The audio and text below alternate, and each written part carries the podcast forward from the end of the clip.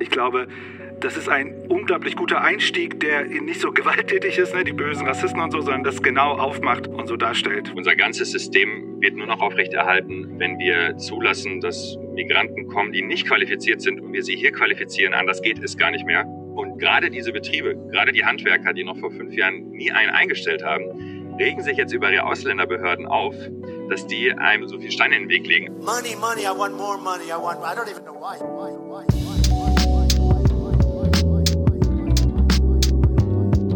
Hallo und herzlich willkommen zum Corporate Therapy Podcast. Ich erweise gleich Humans Tradition am Anfang aller Ehre. Auch heute wird wieder eine ganz besondere Folge. Es muss immer am Anfang kommen. Wir haben vor einiger Zeit eine QA-Session gemacht, Human und ich, in der wir festgestellt haben, dass wir in unserer Arbeit, sei es in Workshops, in Vertriebsterminen, äh, in anderen Zusammenkünften, häufig Human die einzige Person mit äh, internationaler Geschichte ist, die man ihm quasi auch ansieht oder in ihn reininterpretiert.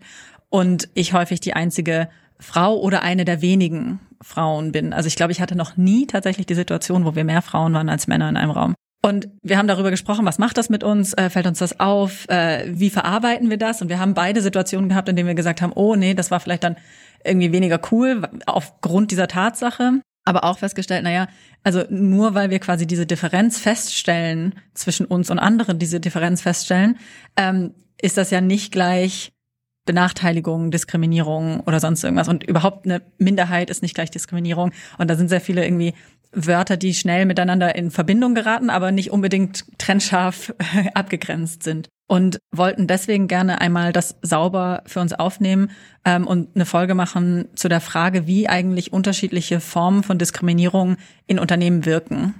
Und das möchten wir natürlich nicht alleine machen und haben uns deswegen einen Gast dazu geholt. Bevor wir zu dir kommen, einmal Hallo Human.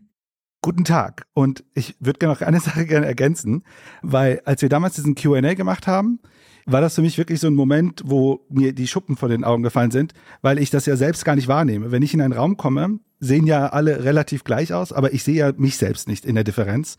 Und ich glaube, das war, als du es gesagt hast, und seitdem sehe ich das. Also ist mir deutlich bewusster seitdem. Es ist natürlich die Frage, ist das jetzt eine gute Sache oder eine schlechte Sache? Aber dazu können wir später Sache. noch mehr sprechen. Erstmal ist es eine Sache.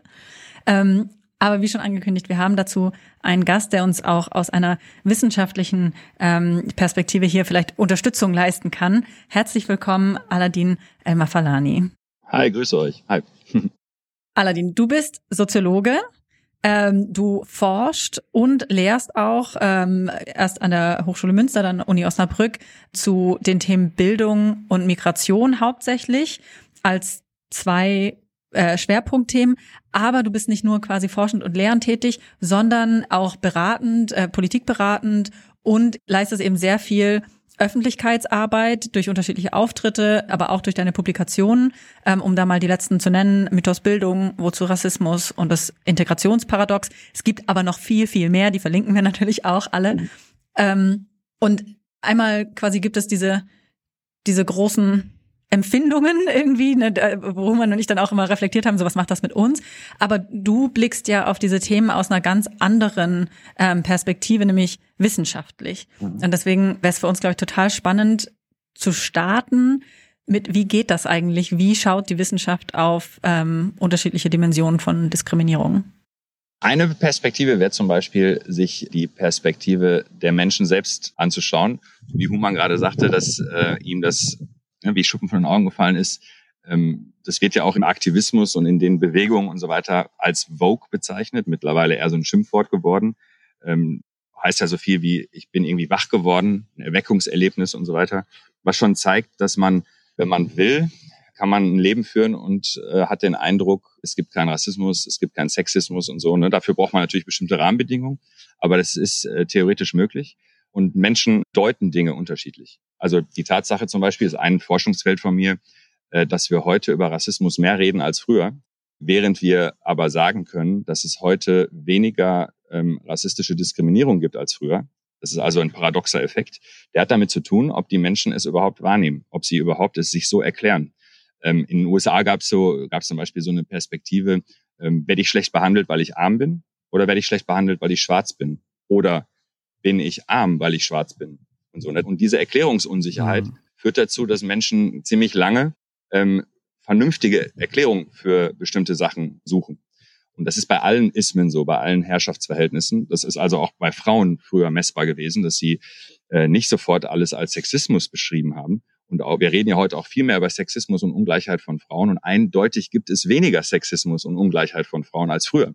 Das heißt, man muss echt viele Sachen unterscheiden. Das wäre jetzt sozusagen die Perspektive der Betroffenen. Man kann aber auch diejenigen, die nicht betroffen sind und handeln oder denken, untersuchen. Das ist die Vorurteilsforschung oder viele nennen es mittlerweile sogar rassistisches Wissen wird erforscht. Welches Wissen haben wir alle, was rassistisch geprägt ist? Und wenn man es jetzt vereinfacht sagen möchte, aber auch gar nicht so verkehrt, was ist eigentlich rassistische Diskriminierung? Das ist, wenn man Menschen aufgrund von biologischen oder kulturellen Merkmalen ungleich behandelt. Und diese Ungleichbehandlung folgt in der Regel so einem Dreiklang. Einmal kategorisiert man Menschen. Kategorisieren heißt immer ein Merkmal, Hautfarbe oder phänotypische Merkmale irgendwie oder ihre Kultur, verknüpft man mit einer Eigenschaft. Die sind schwach, dumm, egoistisch oder was auch immer. Ne? Äh, diese Kategorie, die man dadurch gebildet hat, wertet man ab und sich selbst damit auf und grenzt sie dann aus. Dieser Dreiklang führt sogar dazu, dass es in der Wissenschaft unterschieden wird. Manche machen Vorurteilsforschung, die forschen zur Kategoriebildung. Andere forschen zu den Auswirkungen, zu den Effekten. Das ist die Ausgrenzung, der dritte Schritt. Der zweite Schritt steckt meistens immer mit drin, aber es ist sehr unterschiedliche Forschung. Das meiste, was man so kennt, ist so dieses große Konzept in Deutschland äh, aus Bielefeld kommt, gruppenbezogene Menschenfeindlichkeit. Da fragt man Leute nach ihren Vorurteilen. Da geht es nur um die Kategorien. Da weiß man noch nichts, was in der Handlung passiert. Und andere mhm. forschen zur Handlung. Zum Beispiel, das kennt ihr ganz bestimmt gut, äh, die Untersuchung, wo man tausende Bewerbungen raushaut und nur das Foto der Bewerberin oder des Bewerbers oder der Name ist unterschiedlich. Da fragt man gar nicht, was hat denn der Personaler da entschieden und warum, sondern man guckt nur, was ist der Effekt, die Ausgrenzungspraxis. Äh, und mhm. das sind jetzt zum Beispiel so ein paar Eckpunkte, also die persönliche Perspektive der Betroffenen oder halt äh, die Handlungsmuster insgesamt oder die Denkmuster insgesamt. Und das ist ein Riesenforschungsfeld. Also es gibt schon gute Gründe, warum das Buch äh, Wozu Rassismus, wo ich das mal alles systematisiert habe auf den neuesten Stand und auf die deutsche Gesellschaft übertragen habe, warum das äh, neun Kapitel braucht und dennoch ganz viel noch nicht thematisiert ist. Und jedes Kapitel hat eine spezielle Perspektive. Ähm, und so würde ich den Rahmen mal so beschreiben. Man muss alles überblicken, damit man das versteht. Wenn man nur im Medial diese Studie mitbekommt, alle Lehrkräfte oder in dem Fall waren es Lehramtsstudierende, korrigieren Diktat und kommen zu unterschiedlichen Noten, je nachdem, wie der Name des Kindes ist, Murat oder, oder Maximilian, ne? ähm, oder äh, bei den Bewerbungen und so. Ne? Wenn man nur das hat, äh, denkt man sich ja, so ist es, versteht aber nicht den ganzen Rahmen. Und ähm, vielleicht kommen wir dazu, alles mal kurz anzusprechen, dass man so ein Gefühl dafür hat, warum wir so viel Rassismus in der Gesellschaft noch haben, wo die allermeisten Leute keine Rassisten sein wollen. Und das ist eben der spannende Punkt. So wie die allermeisten Leute wollen nicht Sexisten sein und dennoch mhm. äh, sehen wir Ungleichheit zwischen Männern und Frauen, aber wirklich überall. Da braucht man gar nicht richtig äh, doll suchen. Das hat so viele Gründe. Kein einzelner ist so stark, dass er alleine das erklärt. Aber ganz viel, stellt euch vor, ihr würdet jeden Tag ein Prozent benachteiligt. Auf ein Jahr gesehen sammelt sich da schon einiges. Und jetzt stellt euch vor, jeden Tag werdet ihr überall ein Prozent benachteiligt. Dann sammelt sich schon an einem Tag viel. Aber in jeder Institution ist es nur ein Prozent, ist kaum messbar. Ne? Also, und so kann man sich das vorstellen. Äh, das ist einerseits jetzt sehr kompliziert und andererseits ist das ein Hinweis darauf, dass wir sehr weit sind. Also es ist schon echt ein Unterschied zwischen diesem Jahrhundert und dem letzten. Und davor war es noch schlimmer. Also es gibt Fortschritte, die sind vielen zu langsam, aber es sind Fortschritte da. Und äh, wir sind jetzt so weit, dass wir immer noch viel messen können und äh, jetzt noch Verbesserungen herzustellen, ist aber umso schwerer, wie überall. Ne? Je besser man mhm. wird, desto schwerer wird der nächste Fortschritt. Ich stelle jetzt mal so eine bisschen eine ketzerische Frage. Aber wenn es doch immer besser wird, und du meintest gerade, ähm, wie man selber quasi die Welt interpretiert, ist ja unterschiedlich und man könnte ja auch irgendwie ähm, das einfach ignorieren oder, oder vielleicht gar nicht erst merken. Wäre es nicht besser, wenn wir alle aufhören, über Rassismus und Sexismus und sonstige äh, Diskriminierungsformen zu sprechen, weil dann, wenn es doch eh schon besser ist quasi, dann ging es dann nicht den Leuten besser? Das ist so eine richtig schöne, naive und für viele intuitiv zugängliche Perspektive. Und das ist auf keinen Fall die Lösung. Weil äh, stell dir jetzt einfach nur mal vor, ähm, ich meine, Barack Obama war US-Präsident, Angela Merkel eine weibliche Kanzlerin. Hätten wir nicht die Daten, hätte man den Eindruck ja gewinnen können, es ist schon alles erledigt. Ne? Eine Frau ist Kanzlerin, ein Schwarzer ist Präsident, das war ja gleichzeitig auch noch. Ne? Man hätte ja sagen können, alles toll. Damals gab es auch noch keine AfD übrigens und so weiter. Und dann hätte man sagen können, boah, wie geil. Ne? Ähm, dadurch, dass wir aber gemessen haben, und gemessen heißt, wir suchen den Unterschied zwischen Männern und Frauen. Also anstatt ihn zu ignorieren, suchen wir ihn und wir suchen die Unterschiede zwischen ethnischen Gruppen, kulturellen Gruppen und so weiter und so fort. Haben wir gesehen, dass sich zwar diese Durchlässigkeit schon ergibt, dass so Obama Präsident wird und Angela Merkel Kanzlerin, aber dass sich insgesamt die Verbesserungen wirklich ganz langsam nur vollziehen und die Unterschiede immer noch groß sind. Jetzt folgendes Problem, das ist ungefähr so, was du gefragt hast, wie als würdest du sagen, in einem Unternehmen, Gibt es irgendeine Probleme? Und wenn wir nicht darüber reden, lösen die sich schon von selbst. Tatsächlich ist das manchmal so. Ist wirklich so. Gerade die unwichtigen Dinge sollte man einfach mal äh, laufen lassen und aus einer Fliege keinen Elefanten machen. Und dann löst sich das. Das ist ja sozusagen die Strategie von Angela Merkel auch ziemlich lange gewesen, was ja funktioniert. Die meisten Dinge, da wartest du einfach ab und dann löst sich das. Aber die ernstzunehmenden Probleme und strukturelle Probleme sind die, die immer ernst zu nehmen sind. Wenn man da nicht hinschaut, wachsen sie. Und nur weil wir hingeschaut haben jahrzehntelang, sind wir an dem Punkt, dass du überhaupt diese Frage stellen kannst. Also diese Frage kann man überhaupt nur stellen, weil schon sehr oft, Gott sei Dank, diese Frage nicht ernst genommen wurde. Ne? Also mhm. das ist das Ding. Wir ja. würden doch nie sagen können, dein Eindruck, dass du oft die einzige Frau in so einem Raum bist, ist nur dein Eindruck. Du bist doch nur deshalb überzeugt davon, dass das auch so ist, weil wir die Daten haben und die Daten gibt es nur, weil wir systematisch den Unterschied machen. Weil wir eben nicht weggucken, ja. sondern es fokussieren. Mhm. Ähm, ich würde mal die Frage von Mary nehmen und mal abwandeln und vielleicht auch mal in so einen Kontext bringen, wo ich das mal erlebt habe. So ein bisschen könnte man ja sagen, wie du das gesagt hast vorhin, dieser Woke-Moment, dieser Wachsamkeitsmoment, der wurde ja konstruiert. Der wurde ja in dem Moment, so könnten wir sagen, ja konstruiert, als Mary mich gefragt hat und sagt, ja, Mary hat ja diese Differenz ja erst festgestellt. Und ich habe sehr oft erlebt, auch so in meinem Berufsalltag, als ich auch als junger Berater unterwegs war, dieses, ich sehe gar keine Farben. Ich sehe diese Unterschiedlichkeit nicht. Ihr seid für mich ja alle gleich und so weiter.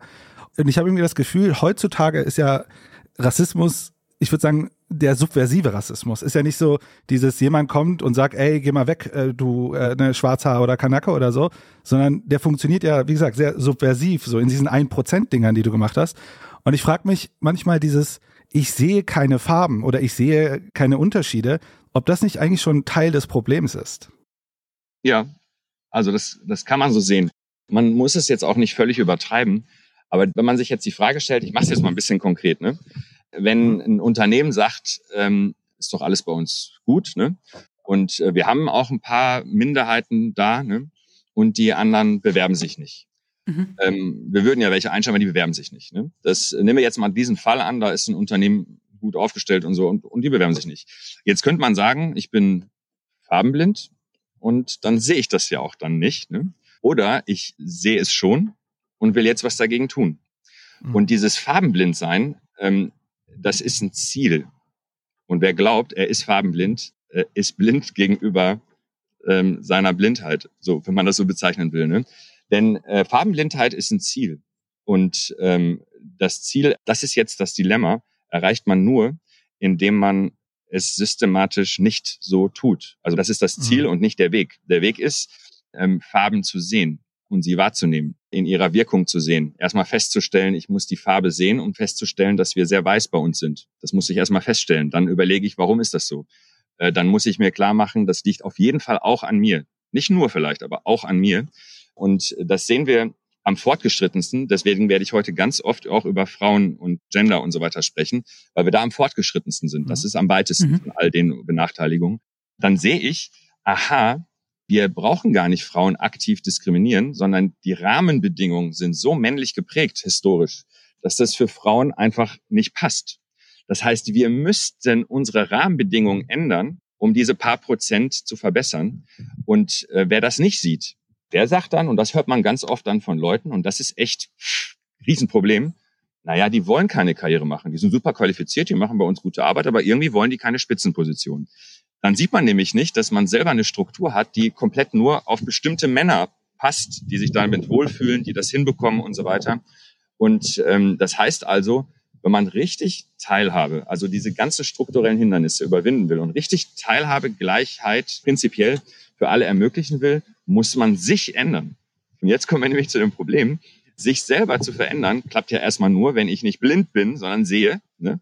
Und dann muss ich jedes Mal äh, und soweit sind wir noch lange nicht, sagen, ich selber bin Teil des Problems und nicht irgendwie die Standardausreden, naja, die Stu Frauen zum Beispiel studieren halt nicht oft genug Ingenieurswissenschaft und die wollen nicht und die bewerben sich nicht und so weiter, ne? sondern sich überlegen, also was ist mein eigener Beitrag? Und der ist nie 100 Prozent. Also es ist immer nur so, dass wenn man selber nicht aktiv was tut, dann wird sich das Problem nicht lösen. Also sich blind machen ähm, mhm. macht, man kann dann nicht kontrollieren, inwiefern ja. man durch die Farbenblindheit auch blind für das Problem wird.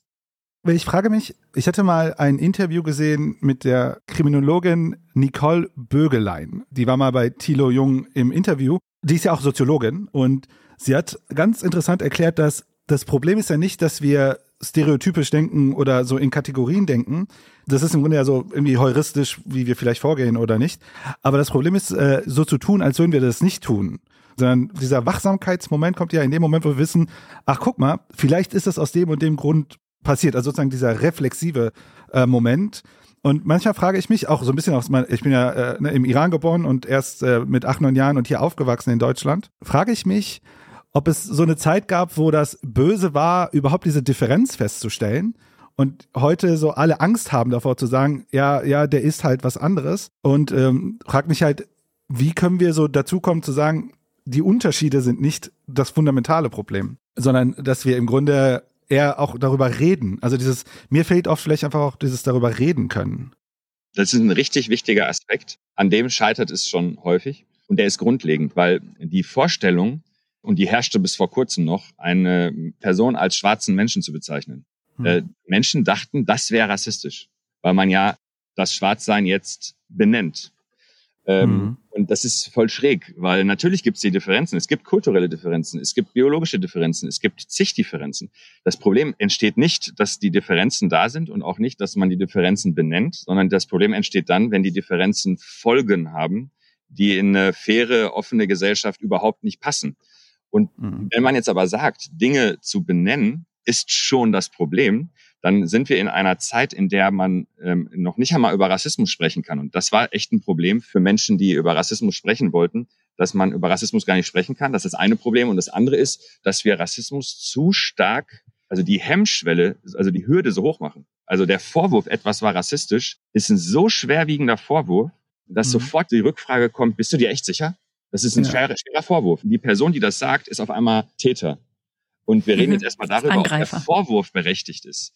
Ja. Und äh, das liegt an folgendem Punkt. Wir machen aus Rassismus eine zu große Sache im es ansprechen und eine zu kleine Sache in der gesellschaftlichen Wirksamkeit.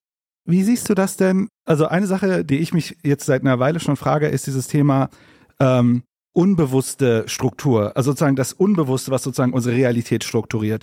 Weil ich glaube, in der Vergangenheit war Rassismus sehr individuell so. Man hat jemanden als Rassisten bezeichnet.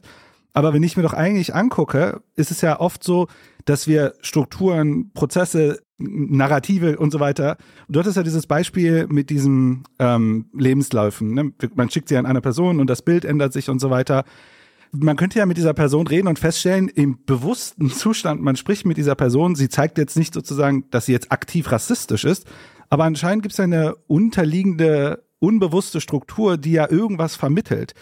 Und meine Frage wäre so, wie siehst du das? Und ähm, würde das sozusagen die Perspektive drauf ändern? Weil dann ist man ja nicht mehr kritisch gegenüber einer Person, sondern ja vielleicht über Gebräuche, Narrative oder sogar auch Prozesse und Verfahren, die ja vielleicht sowas befördern. Mhm. Also ähm, gibt so ein paar Bereiche, die man jetzt so anführen kann. Das eine ist, ähm, dass es also ich würde Menschen als Rassisten nur bezeichnen, wenn sie intendiert, also willentlich, bewusst, mit böser Absicht rassistisch denken mhm. und handeln. Ne? Und das ist ein kleiner Fall. Im Übrigen forsche ich dazu nicht. Das ist sozusagen mhm. der Bereich, den er die Rechtsextremismusforschung macht. Ne? Das ist der intendierte ja. Rassismus. Das sind Rassisten.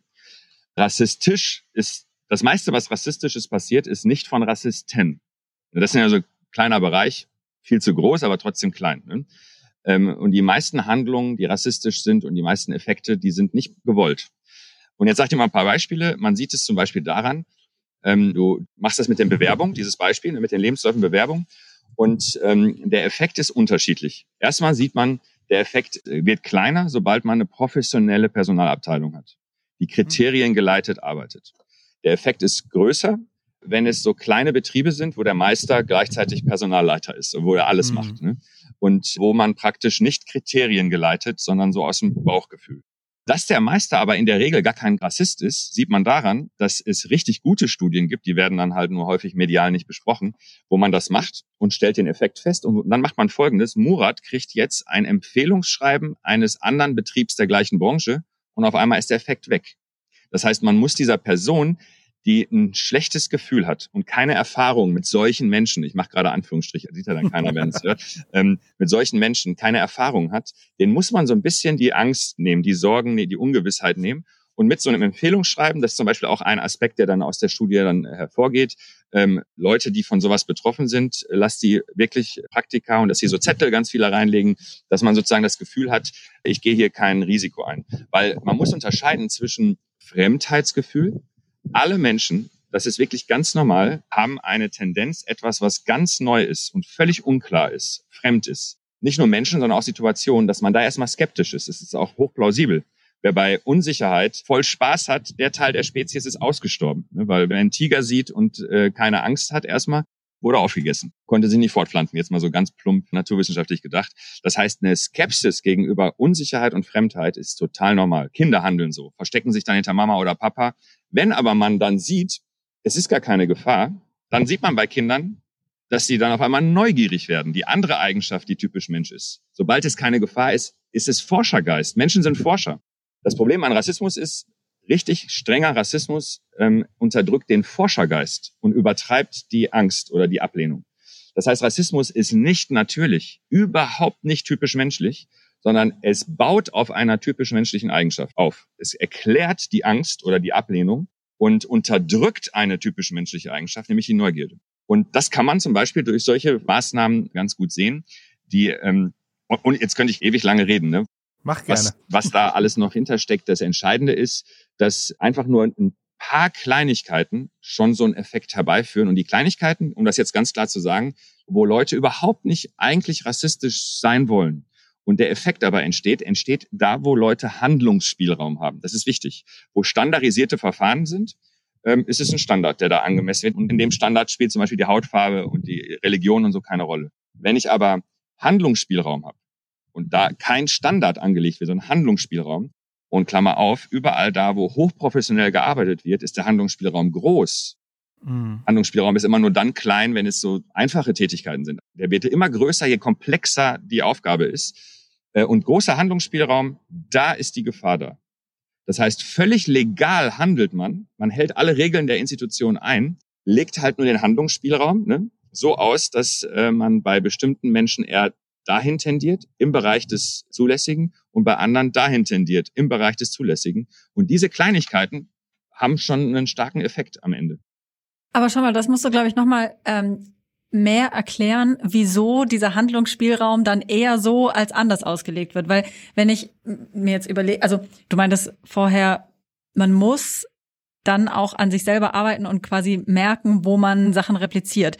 Und das wäre ja genau so ein Ding. Ne? Dann müsste ja der Meister feststellen, ah, irgendwie habe ich da so ein Ding drin, dass ich nur äh, weiße Jungs anstelle oder so. Die Leute, die diese Entscheidungen treffen können und ja, okay, nicht aktiv rassistisch oder sexistisch oder klassistisch, um nochmal einen Ismus einzuführen, ähm, handeln möchten. Es gibt ja häufig dieses, naja, aber wenn jemand die gleiche Leistung bringt, dann werde ich die Person ja gleich behandeln. Tun sie aber dran, trotzdem nicht.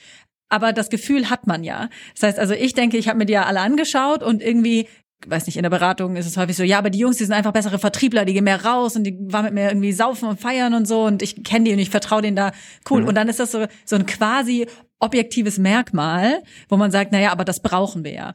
Und wieso sollte jemand das überhaupt ändern wollen? Also wenn ich in dieser Situation bin, wo ich ja entscheiden kann und ich bin ja prinzipiell eigentlich happy mit meinen Entscheidungen, ähm, warum sollte ich überhaupt was daran ändern wollen, wenn ich ja von mir selbst überzeugt bin, dass ich nicht prinzipiell ein schlechter Mensch bin, weil ich Ismen verfolge? Mhm. Ja, du beschreibst gerade den Grund, warum das sehr lange dauert und sehr zäh ist, ne? weil es diese Bremsen sozusagen gibt. Aber wir haben jetzt im Augenblick die Situation, dass diese Bremsen sich extrem schnell lockern und wir nur halt zu langsam sind, also Fachkräftemangel und so weiter. Es ist echt ein Riesenproblem. Unser ganzes System wird nur noch aufrechterhalten, wenn wir zulassen, dass Migranten kommen, die nicht qualifiziert sind und wir sie hier qualifizieren. Anders geht es gar nicht mehr. Und gerade diese Betriebe, gerade die Handwerker, die noch vor fünf Jahren nie einen eingestellt haben, regen sich jetzt über ihre Ausländerbehörden auf, dass die einem so viel Steine in den Weg legen. Also äh, jetzt gibt es genug ökonomische Gründe und es gäbe immer schon normative Gründe, also werteorientierte Gerechtigkeitsgründe. Ähm, aber die Tatsache ist, dass die Menschen selten, außer sie haben ein Erweckungserlebnis, deswegen ist dieser Begriff Vogue so stark geworden, äh, selten an sich selbst zweifeln. Das stimmt schon. Also jeder hat doch das Gefühl, selbst die krassesten Leute, ich glaube selbst Bernd Höcke, ähm, Björn Höcke, äh, glaubt, dass er ein gerechter, fairer, anständiger Typ ist. Also das ist ja das Prinzip, dass sie alle Menschen glauben, dass sie schon das Leben richtig führen. Ne? Äh, und das ist so ein bisschen das Problem, wenn alle sagen, dass sie es eigentlich richtig machen, dann fängt keiner so richtig an. Aber jetzt kommt der entscheidende Punkt. Die Menschen selber, und das ist erstmal eine wichtige Erkenntnis, die sich hochgearbeitet haben, die erste feministische Bewegung, die erste antirassistische Bewegung, das waren Leute, die da sich engagiert haben und dadurch gingen Türen auf und dadurch bröselte sozusagen das System. Ähm, und dieses System bröselt also durch sehr starke äh, Maßnahmen, also ohne Aktivismus, ohne Übertreibung, ohne auch bisschen aggressiven Aktivismus wäre in der Gesellschaft relativ wenig passiert. Und jetzt aber wieder zurück, warum reproduziert es sich? Alle glauben, sie machen alles richtig und es reproduziert sich. Das kann ich dir ganz schnell beschreiben mit einer für mich Erweckungserlebnis. Ähm, und zwar, stell dir vor, ich habe ähm, ganz junge Leute gefragt, Minderjährige, ne, also Jugendliche, und habe denen mal die Frage anders gestellt. Also nicht, glaubst du, dass die und die Menschen die und die Eigenschaften haben, sondern ich habe gefragt, was glaubst du, hat man für ein Vorurteil gegenüber und dann schwarze Männer, schwarze Frauen, muslimische Männer, muslimische Frauen, alle Kategorien durch. Also quasi, was glaubst du, haben andere für Vorurteile diesen Was glaubst gegenüber? du, sind mhm. starke Vorurteile in unserer Gesellschaft zu diesen mhm. Kategorien? Und ich sage dir Folgendes, alle wussten alles alle wussten alles. Kontrollfrage. Zählt mal die Bundesländer der Bundesrepublik Deutschland auf. Kein einziger wusste alles. Und von vier bis 14 war so die Varianz, ne, die Bandbreite. Aber bei den rassistischen Vorurteilen, die man haben könnte, wussten alle alles. Und jetzt erklär mhm. mir das. Und das ist das Problem. Erstens sind es strukturelle Bedingungen, dass das alle alle wissen. Und das ist sinnloses Wissen eigentlich. Und alle haben das sinnlose Wissen. Und das nützliche Wissen haben nicht alle. Das ist erstmal ein Phänomen. Und zweitens ist jetzt das Problem, ich würde Vorurteile in zwei Kategorien fassen. Ich nehme jetzt mal nur eine. Wenn ihr wollt, können wir gleich über das andere sprechen. Ein Muster, wie Vorurteile gebaut sind, ist, dass das typisch menschliche Eigenschaften sind. Das heißt, zum Beispiel, ich bin arabischer, muslimischer Mann. Typisches Vorurteil, die sind aggressiv. So, wenn du jetzt in ein Grundlagenbuch der Psychologie schaust, ist ein Kapitel immer Aggression, weil das eine normale Handlungs- und Empfindungsform von Menschen ist. Es ist normal. Wenn du zwei Wochen nicht aggressiv warst, dann bist du entweder auf den Malediven oder krank. Krank. Es ist ein Krankheitssymptom, keine Aggression mehr zu verspüren. Das heißt, es ist eine typisch menschliche Eigenschaft. Wenn ich aber sage, so Leute wie Aladdin sind aggressiv. Und jetzt stell dir vor, wir würden zusammen arbeiten. Gab's echt mal. Ich bin voll sauer wird aggressiv und dreht vom Mülleimer. Bei allen im Kopf geht jetzt auf, oh je, ist ja ein Aladdin. Wenn mein Kollege Jürgen vom Mülleimer tritt, denken alle, was hat er denn heute? Verstehst du, ich meine? Ja. Und das ist etwas, was ja. man nur dann kontrolliert, wenn man sich kontrolliert. Weil wir alle dieses Kino im Kopf haben. Und wenn dann die Vorurteile so sind, dass sie beobachtbar sind, weil alle Menschen so sind, wir aber diese Eigenschaften nur einer Gruppe zuschreiben, dann werde ich immer, wenn ich das sehe bei der Gruppe, und das werde ich sehen, es der Gruppe zuschreiben. Und immer, wenn es ein anderer macht, ist es eine Ausnahme oder ist es was Spezifisches passiert. Bei den einen wird es individualisiert. Man kann dann zum Beispiel sagen, dieser weiße Mann ist ein Arschloch und dieser schwarze Mann ist halt ein schwarzer Mann. Und verstehst du, ich meine, und so reproduziert mhm. sich das. Und selbst die, die das nicht glauben, jetzt kommt das Problem, die das nicht glauben, die nicht an diese Vorurteile glauben, sehen es dann aber und dann merkst du richtig, dass sie unsicher werden. Sie sind sich nicht sicher, außer sie sind rassismuskritisch geschult. Ne? Sie sind sich nicht sicher, ob nicht vielleicht ein bisschen was dran ist an den Vorurteilen. Und mhm. das macht die Sache echt sehr, sehr kompliziert. Mhm. Weißt du, ob das auch gedreht funktioniert? Also in dem Sinne, dass weil wir diese Konstruktion bauen, die du sagst, die ja eigentlich ja natürlich menschliche Eigenschaften darstellen, äh, dass dann aber auch Gruppen, weil sie wissen, dass sie ja so gelabelt werden, auch so eine Art Affirmation machen dazu. Also, dass man, äh, ich kenne das sozusagen, ich bin auch im sozialen Brennpunkt aufgewachsen und irgendwann verhält man sich ja so, weil man ja denkt, ja, man ist ja halt so. Weißt du, ob das so funktioniert, auch andersrum funktioniert?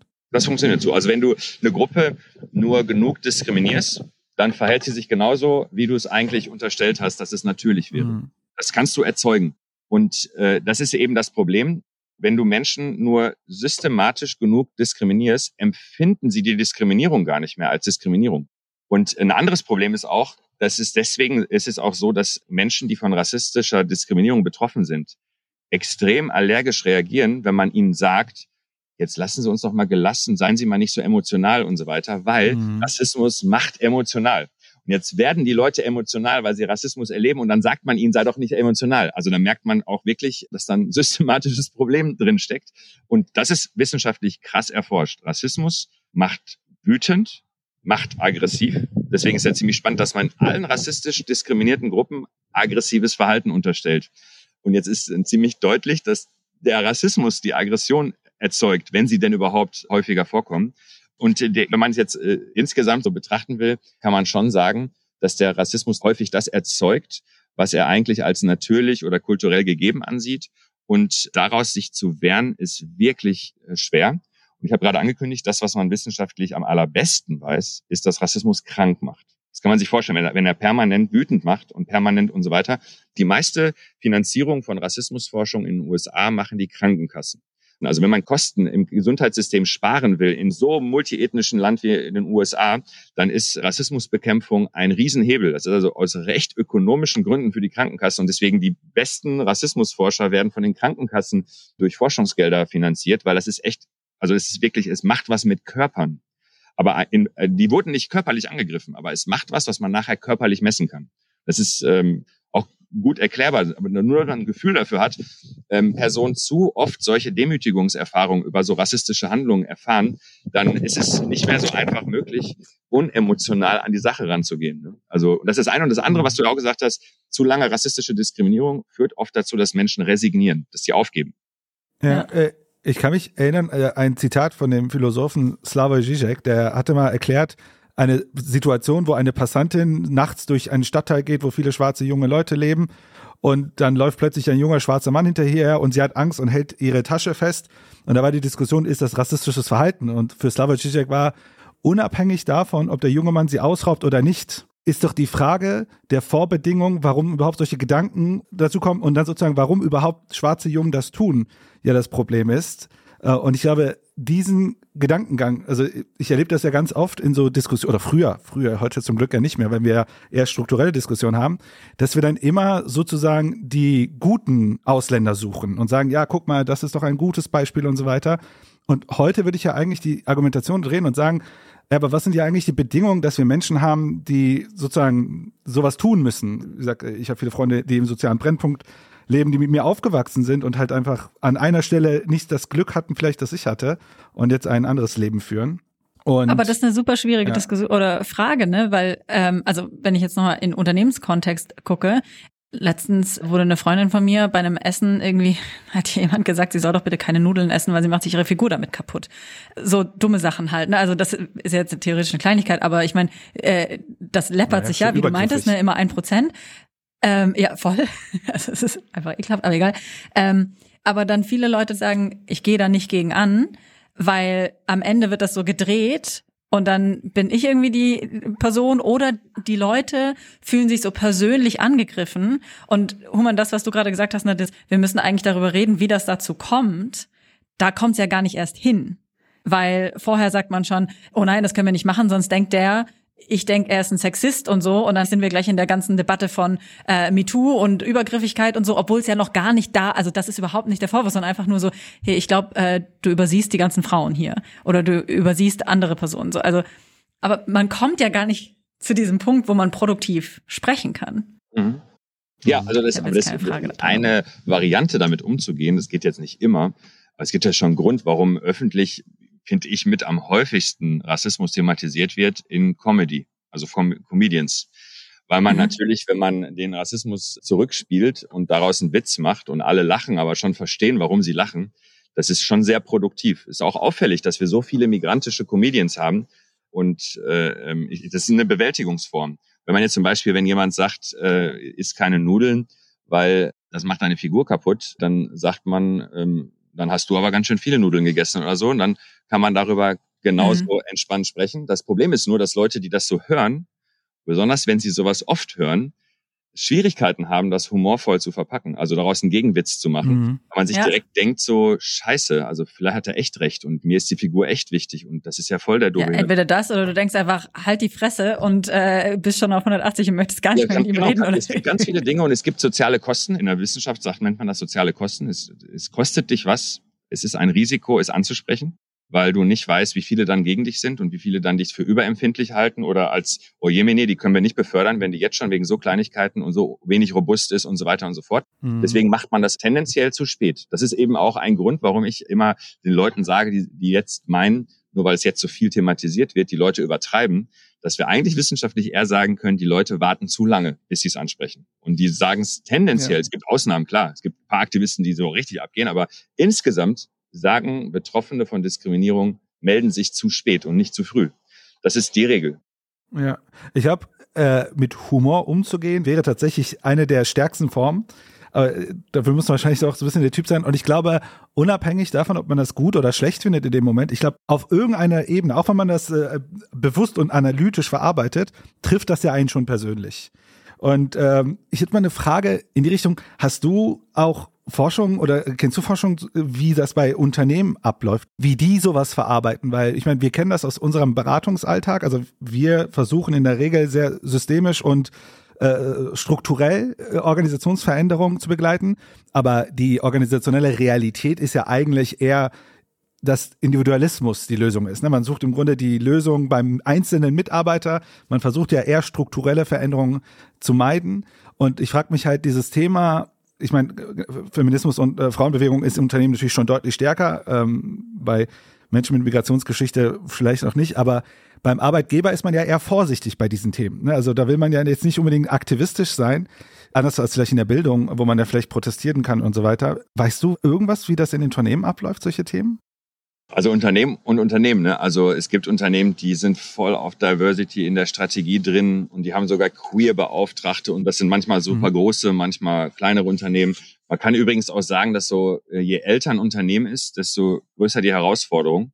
Weil wenn man entstanden ist in einer Zeit, wo man rassistischer ist, hat man auch mehr rassistische Elemente noch historisch gewachsen in sich drin. Und deswegen so junge Unternehmen haben damit tendenziell, das ist nie absolut, aber tendenziell ein kleineres Problem als ältere mhm. Unternehmen. Und die Art und Weise, wie du damit umgehst, ist eigentlich, erstmal musst du das Problem wahrnehmen, dann fängst du an, Beauftragte zu haben, Dinge zu messen, bestimmte Leute extra zu schulen. Dann gibt's Mentoring-Programme, das gibt's alles schon. Ne? Also wirklich Mentoring-Programme, wo man sagt, bestimmte Leute fördern wir ganz besonders, damit die auf Dauer da sich besser etablieren. Dann stellt man sich die Frage, warum sich zum Beispiel Leute zu wenig bewerben. Wir wollen viel mehr Diversity. Wieso bewerben die sich nicht? Da muss man sich selber fragen, was machen wir falsch, warum die sich nicht bewerben.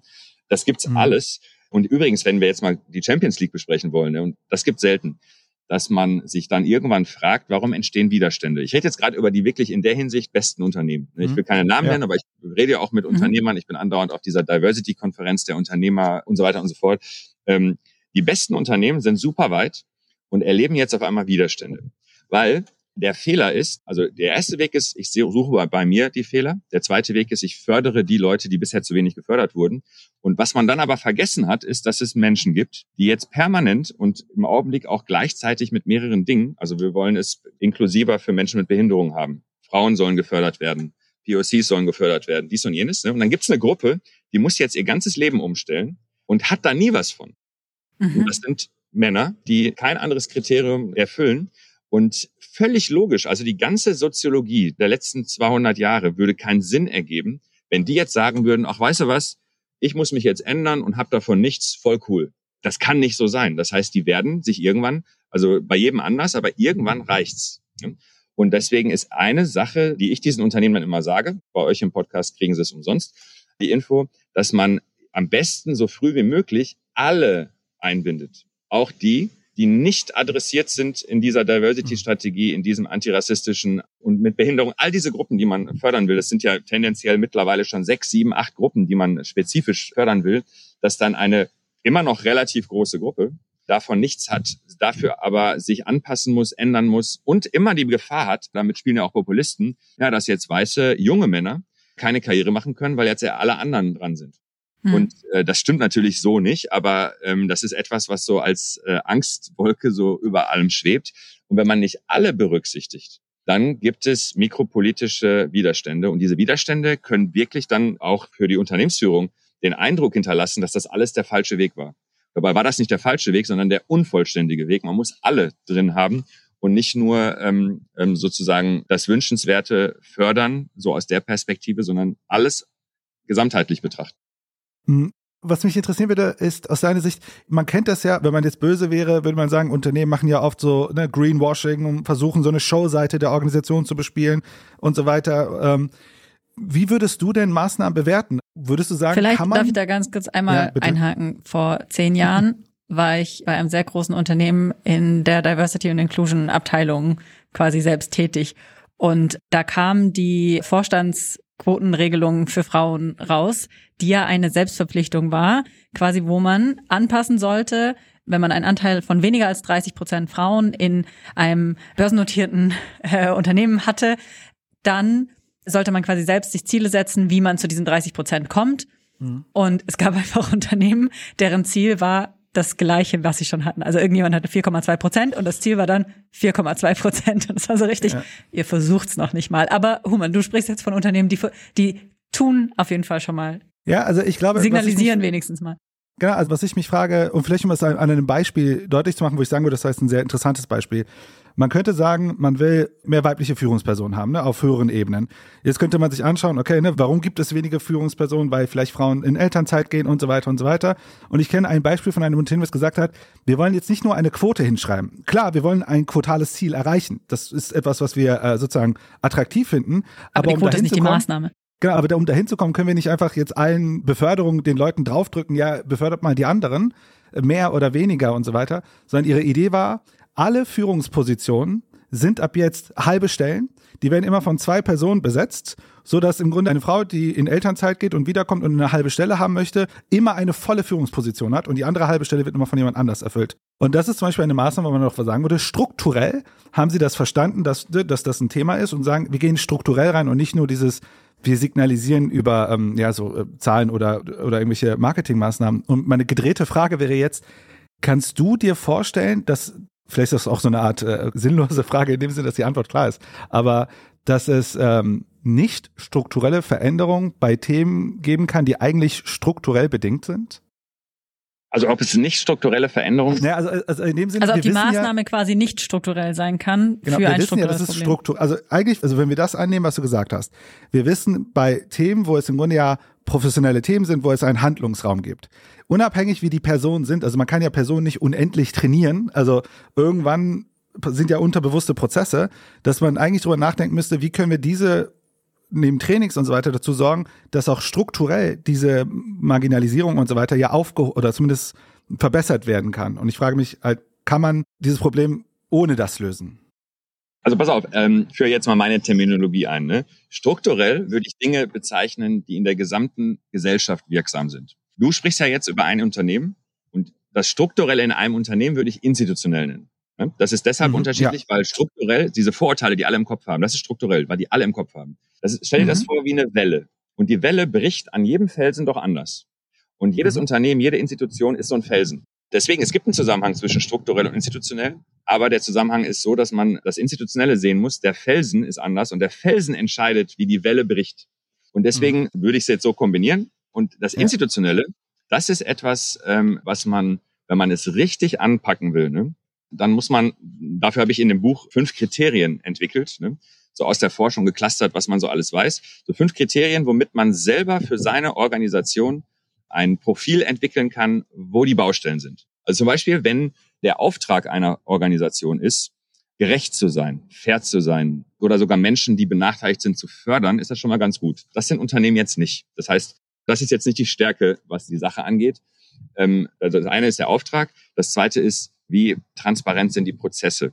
Sind die Prozesse, wie man eingestellt wird oder nicht, oder wie man befördert wird oder nicht, so transparent, dass Menschen überhaupt ernsthaft wahrnehmen könnten, ob hier was falsch lief oder nicht. Also wie transparent sind die? Da gibt es Unternehmen, die sind so und Unternehmen, die sind so. Ehrlicherweise, staatliche Organisationen sind am intransparentesten. Also Schule und mhm. Polizei sind die intransparentesten Organisationen, die sich unsere Gesellschaft leistet. Ne? Ähm, Unternehmen sind da auch nicht gut, aber sind auf jeden Fall nicht strukturell, also deutschlandweit so schlecht aufgestellt, wie ich finde, wie staatliche Institutionen. Aber dafür haben staatliche Institutionen meist den Auftrag, doch fair zu sein, zu fördern und so weiter. Ne? Ähm, also erstes Auftrag, zweites, wie transparent sind die Prozesse. Drittens, wer sind die Menschen, die da drin arbeiten?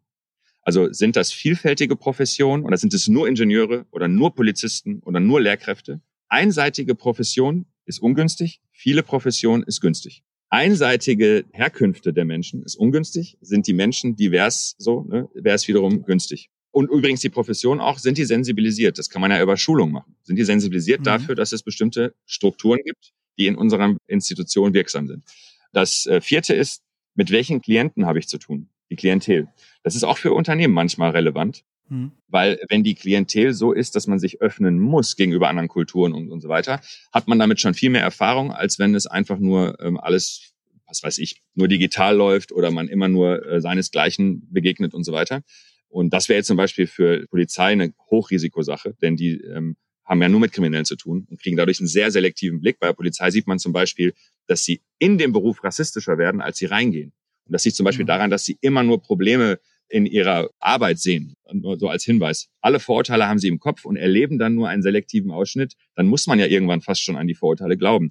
Ist aber jetzt ein Hinweis darauf, dass die Polizei sich unbedingt mit Rassismus beschäftigen muss. Und zwar aktiv.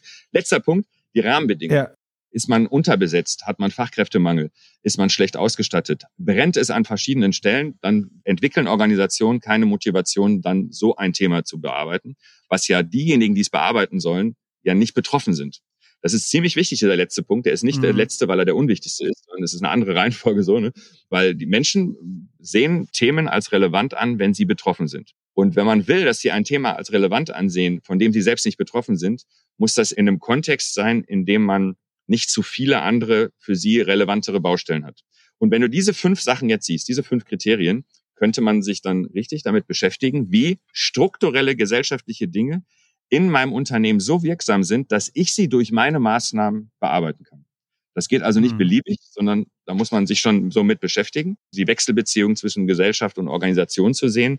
Und das sind diese fünf Dinge. Und diese fünf Dinge führen übrigens dazu, dass man damit arbeiten kann und zwar nicht nur bezogen auf Einstellungspraxis und auf Karriereformen oder so, sondern auch sich überlegen kann, wo sind riskante Dinge? Also wo haben wir Risiken in unserer Organisation, wo Rassismus unkontrollierbar werden könnte, damit wir da präventiv einschreiten können oder spezifisch halt vorgehen.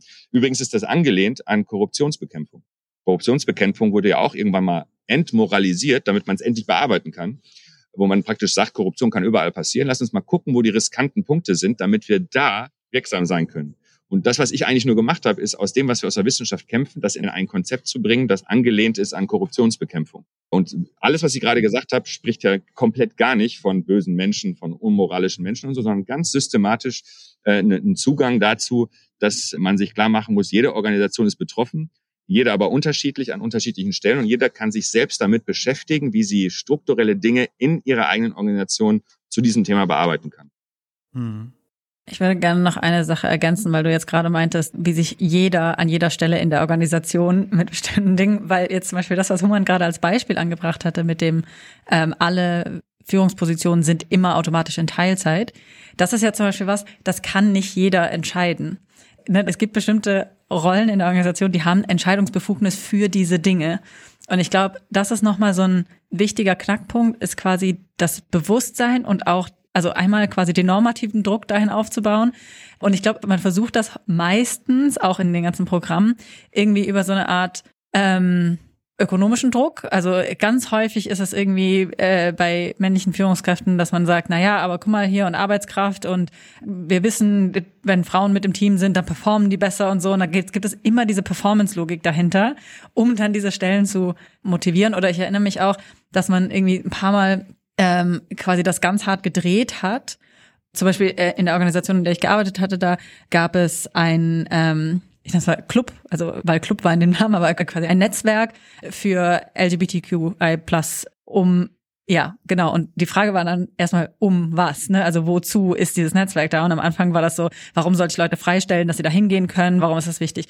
Und dann ähm, irgendwann wurde das Ganze ins Extrem getrieben, indem man gesagt hat, na ja, wir entsenden Leute, in Länder, in denen Todesstrafe zum Teil oder äh, Gefängnisstrafe, also in der strafbar ist, schwul zu sein zum Beispiel. So, wir müssen diese Leute schützen, deswegen brauchen wir quasi ein Programm dafür. Und dann waren die so, oh, oh krass, ja, nee, also so ein Extrem, also davon müssen wir uns natürlich abgrenzen. Das ist wichtig, dass wir uns dann darum kümmern und so. Und ich bin mir immer nicht so ganz sicher, wenn man so versucht, Zugänge zu schaffen für Leute, die nicht betroffen sind, ist das jetzt sinnvoll, das so zu tun? Weil einerseits quasi, klar, dann, wenn man an deren Logiken andockt, dann öffnen sie sich vielleicht dafür.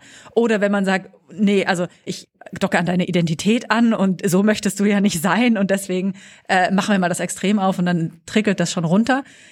Und dann bin ich mir so, ja, okay, aber andererseits ist es halt auch einfach also es ist einfach richtig, Menschen nicht auszuschließen aus diesen Positionen. Ne? Also müssen wir da überhaupt so drüber sprechen? Und ja, da habe ich immer total Probleme. Quasi, was ist der Zugang?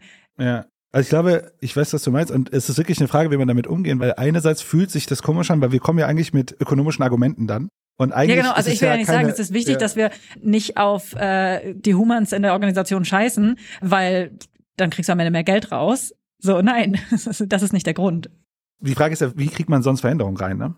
Ja. Aber es gibt wirklich ökonomische Gründe, sowas zu machen und es gibt Legitimationsgründe. Es wird immer weniger akzeptiert, wenn zum Beispiel Unternehmen sagen, unsere Zielrichtung für Frauenquote ist null Prozent. Das konnte man vor mhm. zehn Jahren noch entspannt machen. Das wird immer stärker äh, kritisch beäugt ähm, und das wird auch auf Dauer nicht gehen. Aber es gibt halt auch noch eine andere Sache, die ist nicht ökonomisch im engeren Sinne.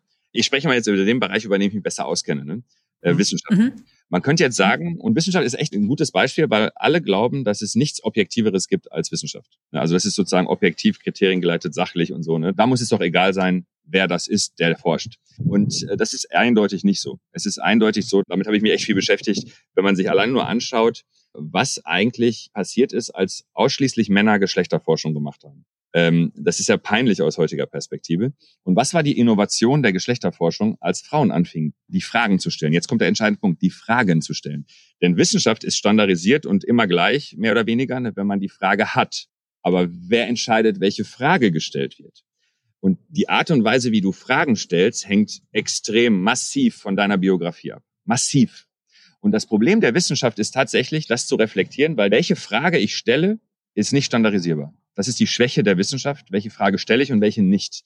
Das hängt von der Person ab. Und jetzt ist Folgendes, das ist jetzt nicht mehr ökonomisch, sondern wenn du wirklich gute Wissenschaft haben willst, solltest du alle Fragen abdecken, weil du sonst nur eine Perspektive hast, und zwar die Machtperspektive, die mächtige Perspektive und nicht alle.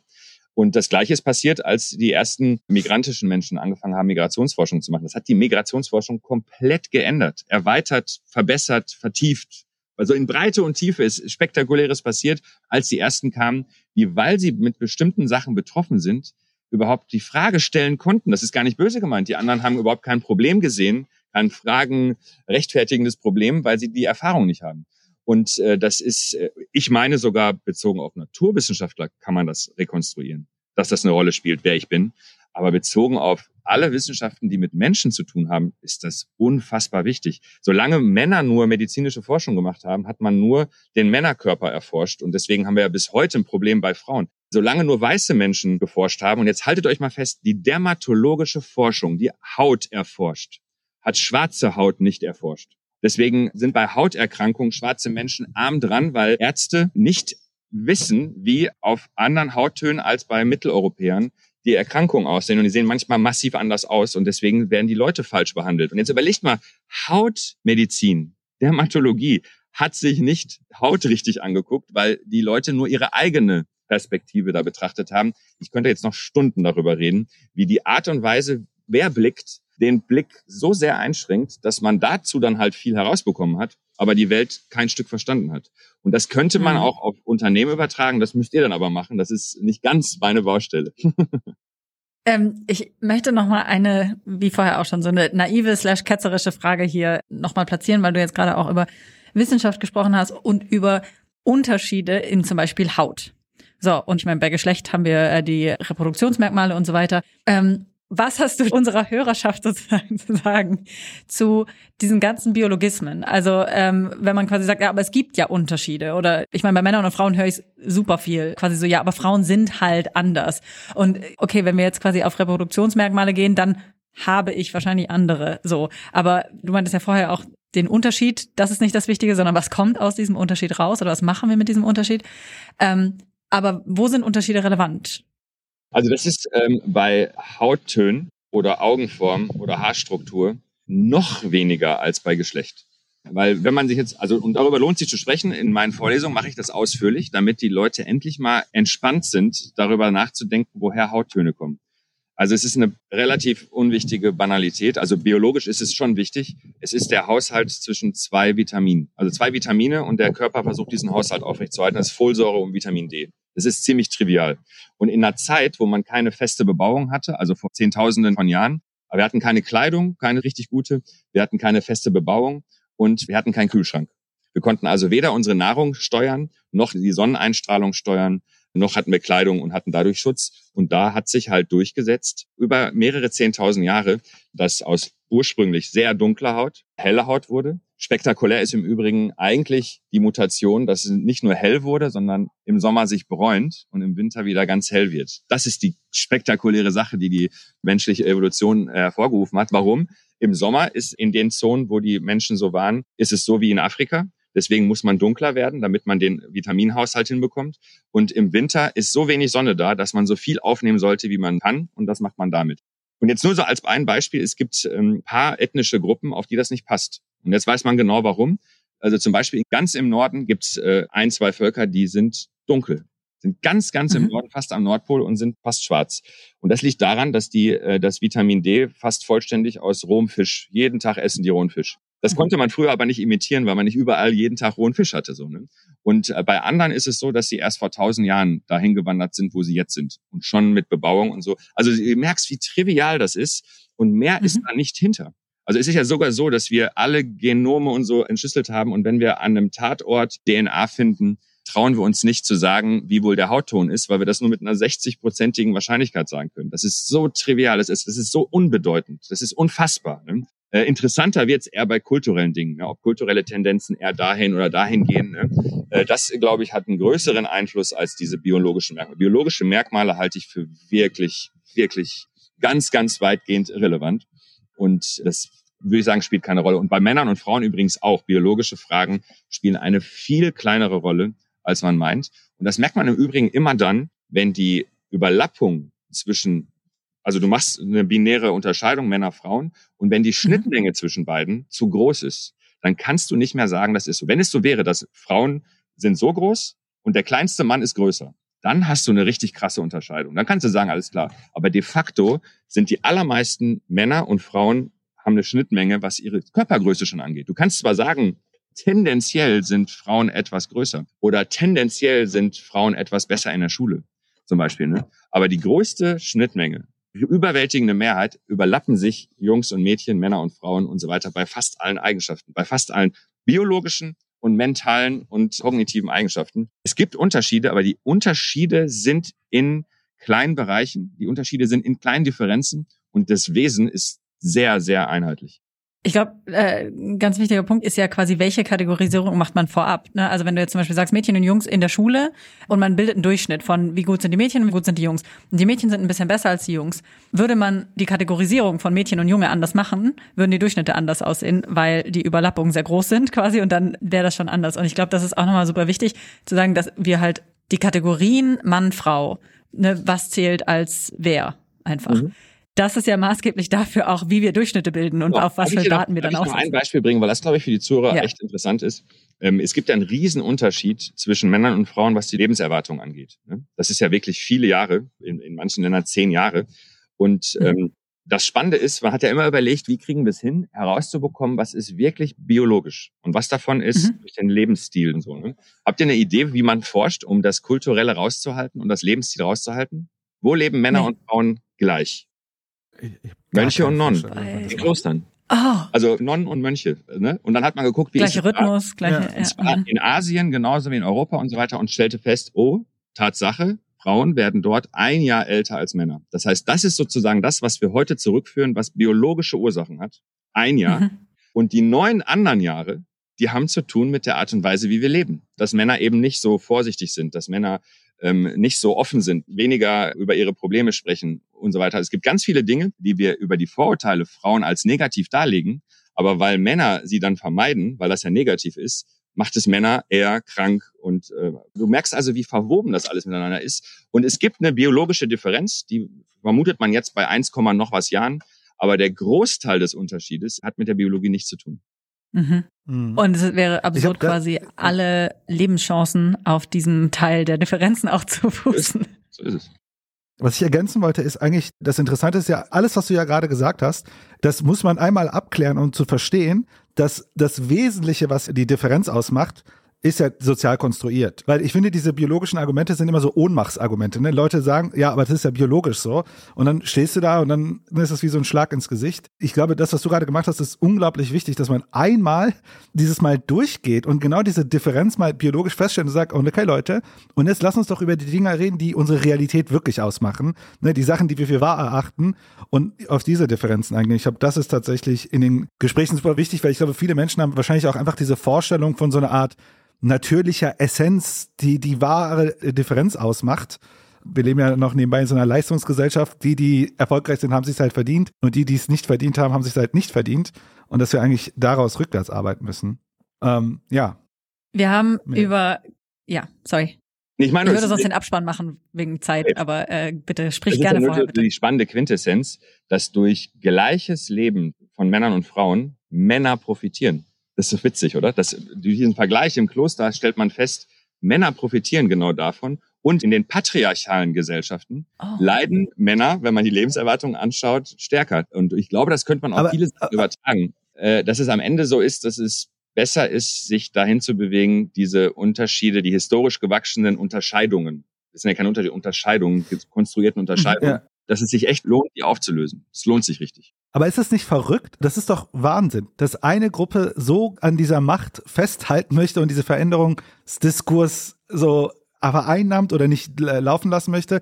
Und das wäre ja eigentlich für alle dann ja besser, wenn das so wäre. Also das ist ja wirklich. Es kommt die, aber es kommt auf die Schwerpunkte an. Wenn du kulturell so geprägt bist, dass Dominanz dir wichtig ist, dann hältst du daran fest, weil du ja dominant bist. Wenn er aber ja, ein langes Leben. Acht, dann ja, musst genau. du es was, anderes machen. So. Also. Genau, die acht Lebensjahre ja, sind mir egal, weil die kann ich wenigstens dominieren, die Zeit, die ich habe. Genau, wie sagt mein Bruder, ich werde nicht aufhören zu rauchen, weil sonst habe ich ja bis zu meinem Tod keinen Spaß im Leben. So. ähm, so, mit diesem Gedanken können wir jetzt, können wir jetzt aufhören. Ähm, wir haben über super viele Themen gesprochen und ich glaube, wir sind mit mehr, über das es sich zu sprechen lohnt, jetzt hier rausgegangen, als wir reingegangen sind. Aber wir, um das nochmal kurz zusammenzufassen, ähm, wir haben angefangen mit dieser Selbsterkenntnis, mit diesem Erkennungsmoment, oh, da ist irgendwas. Ähm, und dass das auch eine Perspektive ist, die Forschende einnehmen können, zu gucken quasi, wie erleben Menschen bestimmte ja, Differenzierungen, erstmal ganz neutral, ähm, aber dann man kann auch darauf schauen, ne, was sind Handelnde und Denkende, was ist rassistisches Wissen, das zu untersuchen. Wir haben über Vorurteile gesprochen, über unterschiedliche Mechanismen, die quasi die befördern oder äh, verhindern oder weniger machen, dass ähm, diskriminiert wird, ähm, diskriminiert also quasi auf biologischen oder kulturell festgestellten Unterschieden dann auch eine Unterscheidung getroffen wird. Und du hast dann auch noch mal quasi fünf Kriterien zum Erfolg, wenn wir das als Tipps ähm, framen möchten. Einmal, ne, wo kann man eigentlich ansetzen, wenn man daran arbeiten möchte in einem institutionellen Rahmen? Ähm, ich habe mega viel gelernt. Ich danke dir vielmals, dass du da warst. Es hat großen, großen Spaß gemacht. Vielen Dank, Aladin. Und vielleicht noch ein Satz äh, für die Leute, die jetzt hier das alles zum ersten Mal hören und da jetzt gerade einen Zugang bekommen mein guter Freund Sven, der hat nämlich ein paar deiner Bücher gelesen und er meinte, glaube ich, das erste, was er von deinem Buch gelesen hat, also ich würde ihn mal als Bio-Deutschen titulieren, hoffentlich ist er mir nicht böse, das war für ihn auch dieser Erweckungsmoment. Er hat gesagt, ich habe dieses Buch gelesen und ich habe das noch nie aus dieser Perspektive betrachtet. Das heißt, für die Leute, die jetzt einen Zugang dazu gefunden haben, würde ich wirklich empfehlen, einer deiner letzten Bücher in die Hand zu nehmen, weil ich glaube, das ist ein unglaublich guter Einstieg, der nicht so gewalttätig ist, ne, die bösen Rassisten und so, sondern das genau aufmacht und so darstellt. Von daher auch vielen lieben Dank von meiner Seite. Ja, vielen Dank für die Einladung und macht's gut. Adios. Ciao. Bye bye.